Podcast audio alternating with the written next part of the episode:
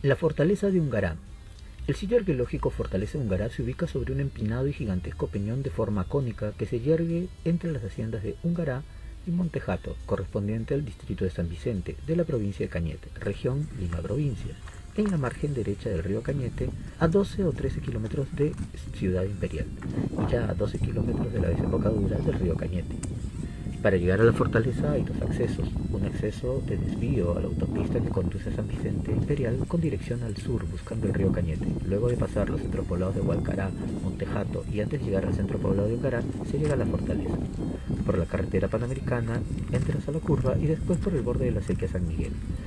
El sitio arqueológico de Ungará es uno de los complejos arquitectónicos más grandes e imponentes de Lima, conformado por una serie de edificaciones diversas y que por su extensión, altitud y situación es una de las más importantes del departamento de Lima, casi similar a Paramonga.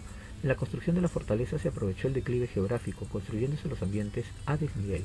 Los gruesos paredones delinean los diferentes corredores, pasadizos y galerías. La fortaleza se encuentra encajonada por los canales de irrigación de Mariangola y San Miguel, que nacen en el río Cañete. Este imponente sitio presenta estructuras construidas en base a tapiales y con formas que van desde murallas, habitaciones, depósitos, plazas y patios, lo que nos indica la presencia de ocupaciones tardías. El sitio ocupa una colina rocosa natural de unos 200 metros de altura, ligeramente separada de los cerros de Ungará, con una pendiente pronunciada hacia el río Cañete, que termina abruptamente en el sector sur hacia el este es menos abrupta. La colina está protegida por un sistema de tres murallas en los flancos suroeste y noroeste, y por un solo en el lado del río. La muralla exterior del noroeste y suroeste tienen almenas escalonadas. Entre las dos primeras murallas hay una serie de patios y habitaciones que ascienden por la ladera al oeste, orientado hacia el poniente. Hay un conjunto de plataformas que se prolongan entre la segunda y tercera muralla en la que hay pequeños cuartos, plataformas de este mismo tipo existen hacia el sur, orientadas al río. Estas plataformas y pequeños cuartos fueron emplazamientos para defensa y vivienda del personal que había en el interior de la fortaleza. Encerrados en la última muralla están los elementos principales del conjunto. En la cima se encuentran nuevas plataformas y habitaciones cuyo eje principal se orienta hacia el este, hacia las nacientes del río, después de un nivel intermedio de cuarto se llega a un imponente patio 50 por 60, abierto hacia el río. Hacia el suroeste, una hondonada cercana a la cima, se aprecia un grupo de grandes patios y habitaciones menores. Casi la totalidad del gran conjunto posee muros de adobón, habiéndose empleado para los cimientos las piedras canteadas. En la hondonada del lado suroeste, cerca a la cima, existen construcciones con rellenos de adobes más pequeños En el sitio existe abundante cerámica. La mayor parte de la cerámica recogida pertenece al periodo de dominación incaica y en una menor proporción al periodo anterior. En la cúspide misma del cerro cónico donde se eleva un gará y al centro de todo este apiñamiento de casas, muros, corredores, pasadizos y galerías está el altar piramidal, orientado hacia el levante, que sirve como coronamiento. La zona que la rodea sobre todo por el lado del río, mantiene una naturaleza casi intacta. En el río hay peces, camarones y en la fauna hay garzas, incluyendo la garza azul y sorprendentemente martín pescador, que no se veía hace tiempo.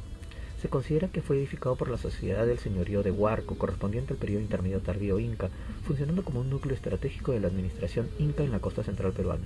Definitivamente los Huarco debieron escoger un lugar propicio para su emplazamiento y se puede inferir una serie de características relacionadas al relieve del terreno, el paisaje, la visibilidad y su cercanía con el mar. Desde estos lugares, Chuquimanco, el último cacique de los Huarco, defendió el predominio del valle antes de las arremetidas de las fuerzas militares incas al mando de Capac Al cabo de cuatro años de cerrar resistencia sucumbieron los antiguos cañetanos, agobiados por la sed y el hambre, y ante la estrategia inca. Por eso se conoce la fortaleza húngara como el último reducto del Gran Chuquimanco. Rostorowski considera a las primeras ocupaciones de Ungará son previas al surgimiento del señorío Huarco en el intermedio tardío.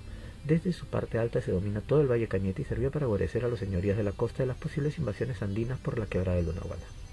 Te invitamos a seguirnos en nuestras redes sociales. Spotify, Instagram, por supuesto en Facebook, LinkedIn, WordPress, Blogger. Síguenos en nuestro canal de YouTube. Club de Exploradores. Síguenos en nuestra página web www.exploradores.org, donde encontrarás una serie de temas tales como sitios para acampar en Perú, naturaleza, fauna, eh, temas de primeros auxilios, técnicas de campismo y demás. Soy Daniel López Mazzotti, el búho mayor, presidente del Club de Exploradores, y me despido diciendo como siempre, bien preparados.